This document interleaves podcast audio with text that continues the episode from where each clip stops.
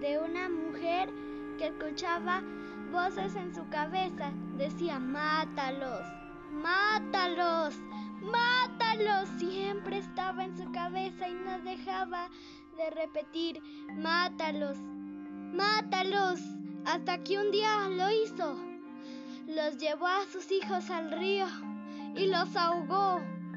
Y cuando ya se dio cuenta de lo que hizo, ella también se ahogó.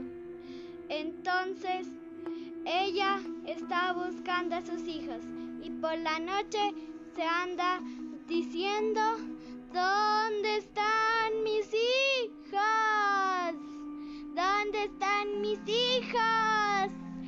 Ella, aunque sé que no se la podía mirar, pero se la escuchaba.